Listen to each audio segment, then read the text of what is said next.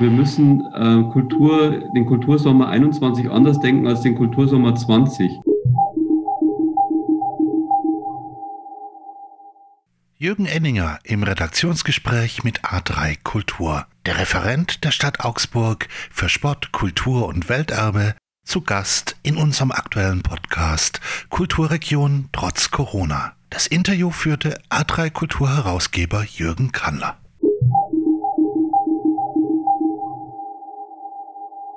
Hallo, lieber Jürgen Enninger. Hallo Jürgen, grüß dich. Wir haben ein äh, recht breites Portfolio für unser Gespräch heute ausgearbeitet und wir fangen an mit Corona natürlich, aber nicht mit den leidigen Zahlen, sondern mit dem Corona-Sommer, mit den Verheißungen. Es wird sehr viel Open Air geplant. Was habt ihr denn vom Kulturreferat alles in der Planungsphase?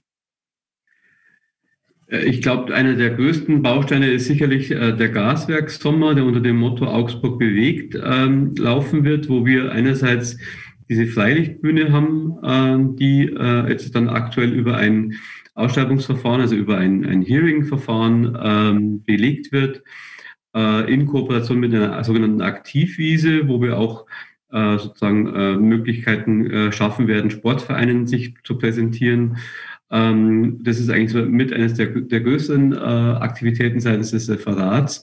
Dann sind natürlich in Kooperation oder auch operativ umgesetzt vom Kulturamt die, die Bühnen in der Stadt wieder, Thema, wieder Thema. Also Anna äh, Hof ist ein großes Thema. Wir haben äh, eine weitere Bühne, die äh, wir planen, wo wir noch nicht sicher sind, ob es eher Elias Hollplatz wird oder ob es eher ähm, vom Zeughaus stattfinden soll. Das sind alles nur so Themen, die sind noch ein bisschen offen.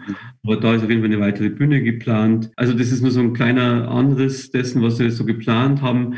Der Kulturbiergarten am Königsplatz wird ja dieses Jahr auch äh, eine Rolle spielen im Programm. Ja, genau. Also so äh, ist es gegenwärtig in Planung, dass wir da wieder wie den, den Kulturbiergarten genauso planen wie im letzten Jahr. Ist jetzt doch eine ganze Reihe. Ähm, und du hast vorhin schon gesagt, äh, zumindest auf dem Gaswerkgelände wird es eben äh, in der chronologischen Reihenfolge sein. Wie sieht denn das so in der Innenstadt aus? Äh, ist es da so, kann man sich vorstellen, dass dann eben mehrere Bühnen parallel bespielt werden oder ist es da eben auch so ein äh, chronologischer Ablauf, der da eher äh, für euch mehr Sinn macht? In der Innenstadt wird es tatsächlich so sein, dass viele der Bühnen auch parallel stattfinden werden, ganz klar, weil ähm, da Sommer in der Stadt ja auch so eine Entzerrung des Angebots schaffen soll. Also wir haben ja wahrscheinlich immer noch die Herausforderung, einer gewissen Inzidenz. Äh, und auf Basis dieser Inzidenz ist es ja auch wichtig, dass nicht alle an einem Platz sind. Deswegen ist ja auch die, ähm, das Gaswerk, der Gaswerk Sommer und die anderen Festivals ähm, sozusagen auch infektionstechnisch gar nicht so sehr zu unterschätzen. Man muss eine Vielzahl von Angeboten schaffen, die gleichzeitig wahrgenommen werden können, damit sich äh, Leute nicht auf bestimmten Orten absolut zusammendrängen in, gro in großen Massen. Ja, das wird auch die Herausforderung sein. Deswegen ja, es werden Veranstaltungen an verschiedenen Plätzen gleichzeitig stattfinden. Ähm, die Freilichtbühne ist ja tatsächlich einer der ältesten, äh, durch, mehr oder weniger durchgehend bespielten Kulturorte hier in unserer Region. Ähm, wie würdest du denn den baulichen Zustand dieser, dieses Kulturortes äh, klassifizieren? Ich kann dir mal sagen, bei unseren äh, Vorrecherchen haben wir von drei verschiedenen Seiten Einmal die Antwort, der Zustand ist fragwürdig, der Zustand ist bedingt akzeptabel und der Zustand ist äh, untragbar. Das sind alles äh, Antworten von Leuten, die dort Programm machen oder eben dort beschäftigt sind. Wie schätzt denn die Stadt Augsburg den baulichen Zustand ein? Also ich denke, der bauliche Zustand ist auf jeden Fall verbesserungswürdig, um ein neues Adjektiv den ganzen Dingen hinzuzufügen. Also es ist auf jeden Fall so, dass wir da jetzt nicht äh, drum rumkommen, systematisch dieses Thema Sanierung auch mit zu diskutieren ähm, bei der Freilichtbühne. Gleichwohl ist es eine funktionierende äh, Bühne, mit der man weiter arbeiten kann und eine Bühne, die vor allen Dingen auch der Vielfalt des Augs der Augsburger Kulturschaffenden zur Verfügung stehen soll. Und deswegen freut es mich sehr, dass wir sozusagen den nächsten Schritt machen können und diese Vielfalt programmatisch und Diversität der Stadtgesellschaft und ihrer Kultur da abbilden können. Ähm, vielleicht, bevor wir uns nochmal äh, mit dem Thema ähm, Zugang zur Freilichtbühne äh, pro programmatisch beschäftigen, nochmal was zum Thema ähm, Baupläne. Ähm, du sagst, äh, es muss was gemacht werden, aber das bräuchte man dann doch ein bisschen konkreter. Ähm, die Frage ist ja auch, was haben wir aus der Verwahrlosung des Großen Hauses am Kennedy-Platz gelernt, wo eben auch über Jahrzehnte hinweg gesagt wurde, ja, da ist was zu machen, da muss was gemacht werden. Ähm, also da ist schon eine gewisse Parallele im, man weiß, es äh, steht was an, aber äh, passieren tut nichts. Und das ja doch jetzt schon über etliche Jahre auch wieder. Meinerseits kann ich nur ergänzen, dass es äh, ganz offensichtlich ist, dass wir da in, in, ins Handeln kommen müssen. Deswegen sehe ich da jetzt auch, also meinerseits kein Augen verschließen oder so irgendwas, weil ich das mit dem Thema auch wirklich jetzt neu, neu konfrontiert bin. Mir, ist nur, mir ist es nur wichtig, dass wir nicht sofort tatsächlich eine Baustelle aufmachen, die uns daran hindert, Kulturschaffen äh, eine, eine Bühne zu geben. Mhm. Also, äh, tatsächlich muss man schauen, wie, wie man ähm, die Freilichtbühne so instand hält, dass sie einerseits bespielbar bleibt, andererseits aber auch natürlich den sicherheitsrechtlichen Fragestellungen Genüge tut. Ich glaube, dieser Balanceakt, den müssen wir in den nächsten Jahren vollbringen und äh, ich habe das Gefühl, dass hier im Referat, aber auch darüber hinaus, alle Kolleginnen und Kollegen das auf dem Schirm haben. Abschließend zum Open Air, zu den Open-Air-Projekten im Corona-Sommer 21. Was wird äh, dieses Programm vom Vorprogramm im letzten Jahr unterscheiden? Ähm, vielen Dank für die Frage, weil ich glaube, das ist ein zentrales Momentum. Wir müssen äh, Kultur, den Kultursommer 21 anders denken als den Kultursommer 20. Der Kultursommer 21 wird äh, unter der Maßgabe, dass wir aus einem ganz, ganz langen Stillstand herauskommen. Äh, der Sommer 20 war tatsächlich noch etwas, wo wir sozusagen vers versucht haben, äh, weiter zu schwimmen, äh, so würde ich es vielleicht mal im, im, Bild sehen. Und jetzt müssen wir tatsächlich wieder neu schwimmen lernen. Mhm. Und ähm, ich glaube, das ist ein Moment, und wir, die Stadtgesellschaft als Stadtgesellschaft muss wieder Lust auf Kultur bekommen, muss Lust auf das Draußen bekommen, muss Lust auf das Miteinander bekommen und äh, die Kunst- und Kulturschaffenden müssen das Vertrauen gewinnen, dass das, was da jetzt entsteht, auch für sie wieder einen Mehrwert bietet. Äh, ich habe das Gefühl, viele Kunstschaffende sind zutiefst äh, frustriert in dem, was sie gemacht haben, stellen ihre ganze Künstlerinnenbiografie in Frage. Und ich glaube, diese, das, so ein Symbol, der Signal der Ermutigung zu geben über diese Bühnen ist tatsächlich ganz, ganz wichtig. Ähm, das ist so dieses, diese, diese Überschrift, unter dem der Kultursommer 21 steht und der diese, diese Thematik Sommer in der Stadt zu einer komplett anderen werden lässt als die in der, in, im Jahr 2020. Jetzt ist es natürlich so, dass die Stadt Augsburg und die Kolleginnen vom Kulturreferat und vom Kulturamt eben nicht bloß dieses äh, große Sommerprogramm auf die Bühne stellen und damit äh, ja, Künstlerinnen auch wieder Mut mitzugeben. Äh, diese, äh, dieser Motor läuft auch äh, über äh, eine andere Art von Respektbezeugung, über die Preispolitik, genau über die Kulturförderpreispolitik. Und auch da hast du als neuer Kulturreferent äh, Dinge wieder ins Gespräch gebracht und äh, ähm, setzt sich für eine Diskussion einer Reform des ähm, Augsburger Kulturförderpreises ein. Warum denn?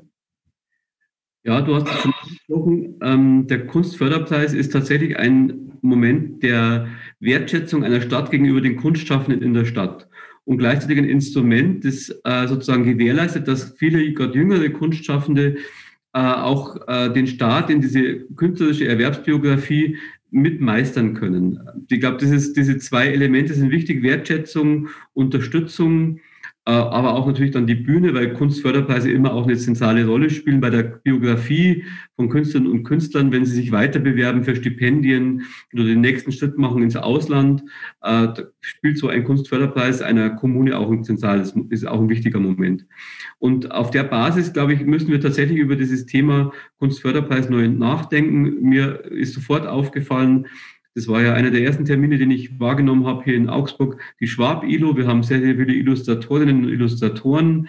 Die äh, in Augsburg ausgebildet werden, die, ähm, die jetzt zwar gegenwärtig noch im Bereich der bildenden Kunst mit abgebildet werden können, aber die äh, fände ich es eben auch sehr schön, wenn wir eine Trennung schaffen zwischen angewandter und freier Kunst ähm, äh, und hier auch nochmal sozusagen über eine neue Jurierung nachdenken. Aber ehrlich gesagt, für mich ist es erstmal ein erster Schritt, ähm, in der, den wir machen wollen, in der, in, mit der Jury zusammen, mit dem Kulturamt zusammen, über diesen Preis neu nachzudenken. Ich komme aus der Kulturwirtschaft. Ich merke, dass ich das immer schwer verheimlichen kann und dass vor allen Dingen im Bereich Design mir sofort ein Designpreis fehlt. Ähm, und ähm, das wäre so ein Element, das würde ich tatsächlich gerne sehen meinerseits, man muss auch sicherlich sich überlegen, will man das jährlich machen, will man es biennal machen, will man manche Aspekte verstärken, will man manche Aspekte zurücknehmen. Aber das ist ein Prozess, den wollen wir jetzt mal anstoßen. Und für mich ist sozusagen der Motivationsschub, ich will jetzt aus äh, dem Budget, das, äh, das im Referatsbudget jeweils 1000 Euro nochmal drauflegen, weil ich glaube, dass wir haben ja auf Freistaatebene auch dieses Programm 5000 mal 5000. Ich glaube Gott, dass der Nachwuchs jetzt auch ein starkes, ermutigendes Signal braucht in Richtung, ja, wir wollen eine künstlerische Biografie aufbauen. Und wenn man da nochmal sozusagen pro Preiskategorie 1000 Euro mehr zur Verfügung hat, um entweder mehr Preisgeld auszuschütten oder mehr Preistragende dann äh, weiterentwickeln zu können oder auszeichnen zu dürfen, dann glaube ich, ist es schon mal ein wichtiger Schritt in diese Richtung. Also Kunstförderpreis ganz wichtiges Instrument der Stadt Augsburg zur Unterstützung und zur Sichtbarmachung der, des Kunstschaffens in Augsburg. Äh, ich bin sehr, bin sehr, freue mich sehr darauf, jetzt zusammen mit der Jury und mit dem Kulturamt das Thema weiterentwickeln zu können. Es ist ja äh, tatsächlich in mehrerer äh, Hinsicht dann auch äh, äh, ein, ein Zeichen, ein Symbol, wer über die Möglichkeiten spricht, wer an, von so einem Kunstförderpreis äh, profitieren oder partizipieren kann, äh, der gehört ja auch zu dem definierten Kreis von Menschen, die äh, qua Definition des Preises eben Kunst machen. Und da fallen doch immer äh, wieder, du hast vorhin von den Illustratorinnen gesprochen, also äh, wir hatten das eben auch mit den Comiczeichnern, ist ja die, äh, geht ja in dieselbe Richtung. Aber ähm, zum Beispiel auch äh, alles, was äh, äh, Rock'n'Roll, was ähm, diverse Clubtechniken angeht, äh, die haben ja da eigentlich nichts äh, verloren, wenn man die Ausschreibungen anguckt. Die werden dann eher auf einen Roy verwiesen, der äh, irgendwie wieder ganz anders funktioniert und auch beschämend niedrig im Vergleich zum Kunstförderpreis dotiert ist. Ähm, Wird es da auch äh, eine Angleichung geben, dass man sagt, okay, alles, was Kunst macht und Kunst ist, ähm, hat die Möglichkeit, in diesen Kunstförderpreis äh, bedacht zu werden? ich bin der, auch der Meinung, dass wir tatsächlich diesen, ähm, den Roy auch neu denken müssen und dass der sozusagen mit in die Überlegungen hineingezogen werden muss, wie wir ähm, Kunst, den Kunstförderpreis als Kunstförderpreis verstehen und wie wir alle Preise in diesem Bereich auch mit weiterentwickeln. Deswegen ist völlig zu Recht auch der Roy mit in, Dis mit in Diskussion und deswegen musste da mitgedacht werden, glaube ich auch. Aber wie gesagt, wir sind jetzt erst am Anfang des Prozesses. Mhm. Ich glaube, bei diesem Thema Design und meiner, äh, meiner Beziehung auch zum Jazz und so, hat sich das ein bisschen, in, äh, also die Diskussion ein bisschen äh, gelockert. Und jetzt fangen wir mal an, äh, sozusagen Themen zu entwickeln. Und ich hoffe sehr, dass wir da auf den grünen Zweig kommen. Ja, auch hier ein erster Schritt ist oftmals das Schwierigste. Ähm, bei der Recherche zum Thema Kulturförderpreis bin ich noch auf einen sehr interessanten Aspekt gestoßen. Ähm, bewerben. Das sind ja äh, Eigeninitiativbewerbungen, die dann im Prinzip äh, prämiert werden, können sich äh, alle Kultur, alle, Kunst, äh, Künstlerinnen oder Architektinnen oder was auch immer äh, aus dem Raum Augsburg. Was ist denn bitte der Raum Augsburg? Ja, der Raum Augsburg ist natürlich in erster Linie die Planungsregion A3. Also ich glaube, das ist auf jeden Fall ein Thema, das, das da äh, mitschwingt, also sprich Augsburg und die zwei Landkreise. Ähm, aber ich, ich halte es tatsächlich wichtig, dass wir darüber nochmal nachdenken, wie man ähm, Augsburgerinnen und Augsburger die, die positiven und wertschätzenden Aspekte dieses Preises so nahe bringen kann, dass sie sich nachhaltig auch für eine Erwerbsbiografie in Augsburg entscheiden. Ja. Das finde ich ja ganz, ganz spannend. Und für mich heißt Augsburg natürlich nicht der engere Stadtumgriff, weil ich gelernt habe, dass Stadtumgriffe immer sehr, äh, also sehr verwaltungstechnisch zu denken sind, sondern ich würde mal sagen, das Wirkungsfeld des, des Kulturraums Augsburg, äh, so würde ich es mal definieren. Und da finde mhm. ich es immer auch spannend, dieses Thema mitzudiskutieren. Das ist natürlich etwas, das muss man dann auch politisch vermitteln können. Ich bitte das zu bedenken. Also es ist schon auch etwas, wenn man, wenn man Augsburger Geld ausgibt, will man natürlich erst Augsburgerinnen und Augsburger damit ähm, äh, bedenken aber ich glaube, äh, eine kulturelle Wechselwirkung im Großraum zu denken, ist für eine Metropole, die sich aufmacht, ins 21. Jahrhundert sich zu entwickeln, ein wichtiger Denkschritt. Und ich würde mich sehr freuen, wenn wir in diese Richtung weiterdenken könnten. Da würden wir uns auch freuen, wenn sich da ein bisschen was tut. Äh, ich kriege hier gerade noch von dem Kollegen einen Zettel äh, zugeschoben, der nach den Altersgrenzen fragt. Ob und äh, genau, er hofft, dass äh, das Thema Altersgrenze in der Diskussion, die ansteht, auch eine Rolle spielt. Ja, Gebe ich jetzt mal so mit. Danke, Jürgen. Äh, das ist gut, dass man das nochmal thematisiert. Ähm, es ist halt ein Nachwuchsförderpreis, das muss man ganz klar sagen. Ja. Und die Frage ist, wie definiert man künstlerischen Nachwuchs? Und da bin ich auch sehr offen. Ich äh, habe tatsächlich ähm, mich sehr dafür eingesetzt, dass die Atelierförderung auch immer wieder für, für sozusagen neue Schritte in den Erwerbsbiografien möglich wird.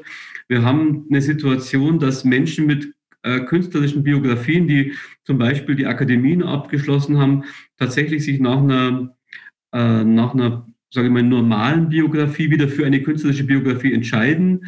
Und ähm, dass diese Entscheidung man vielleicht auch hinterlegen möchte mit der Möglichkeit, einen Preis zu verleihen. Mhm.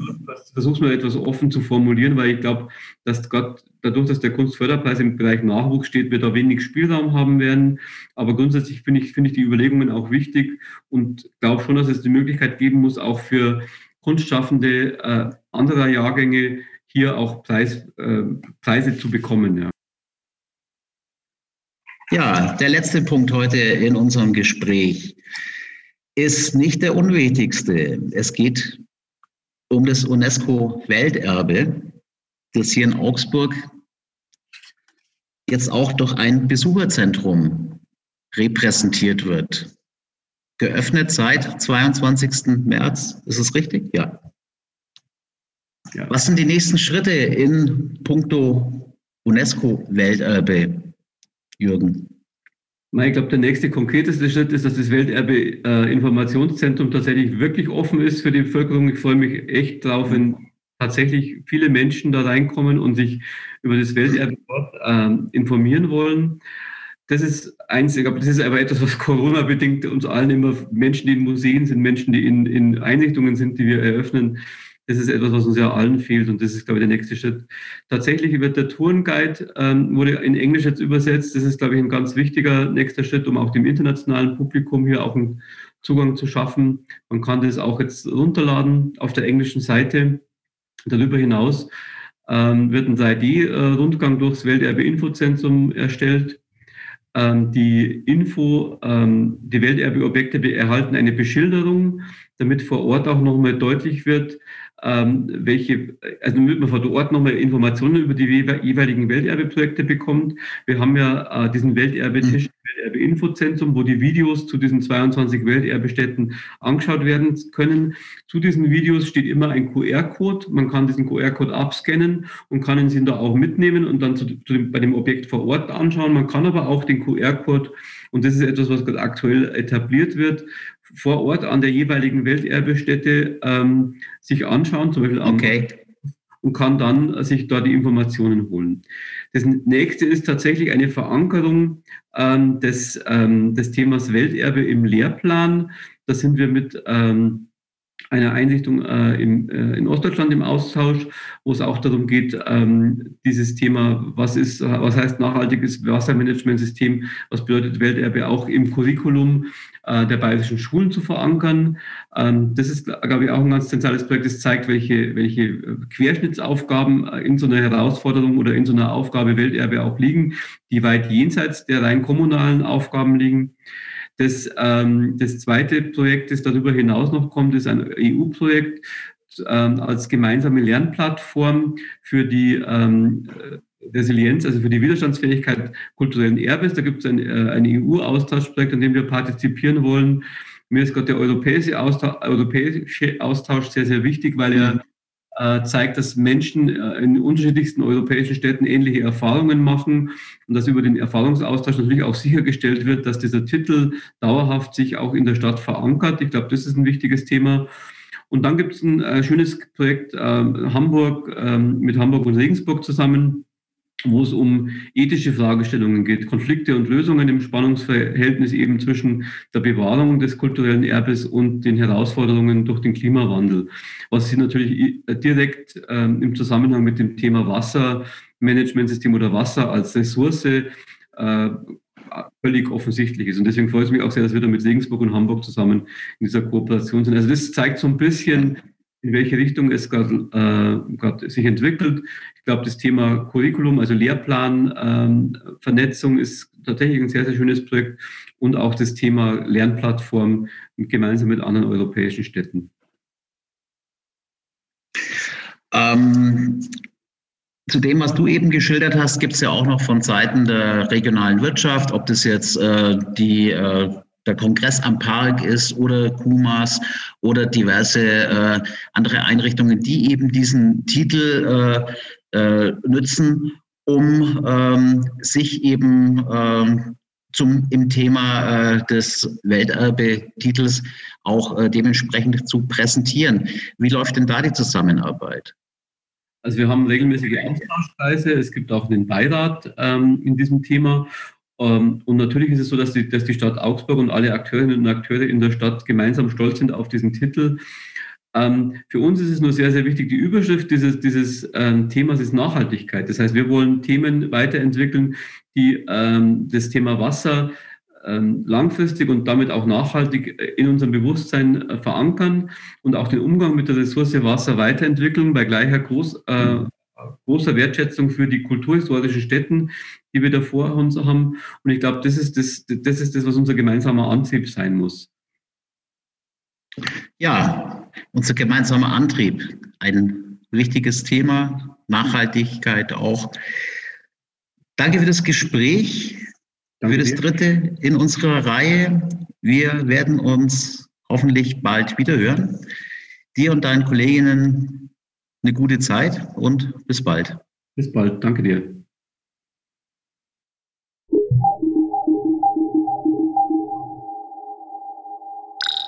Kulturregion trotz Corona. Eine Podcast-Reihe von A3 Kultur. Schnitt und Postproduktion Martin Schmidt. Redaktionsleitung Jürgen Kandler.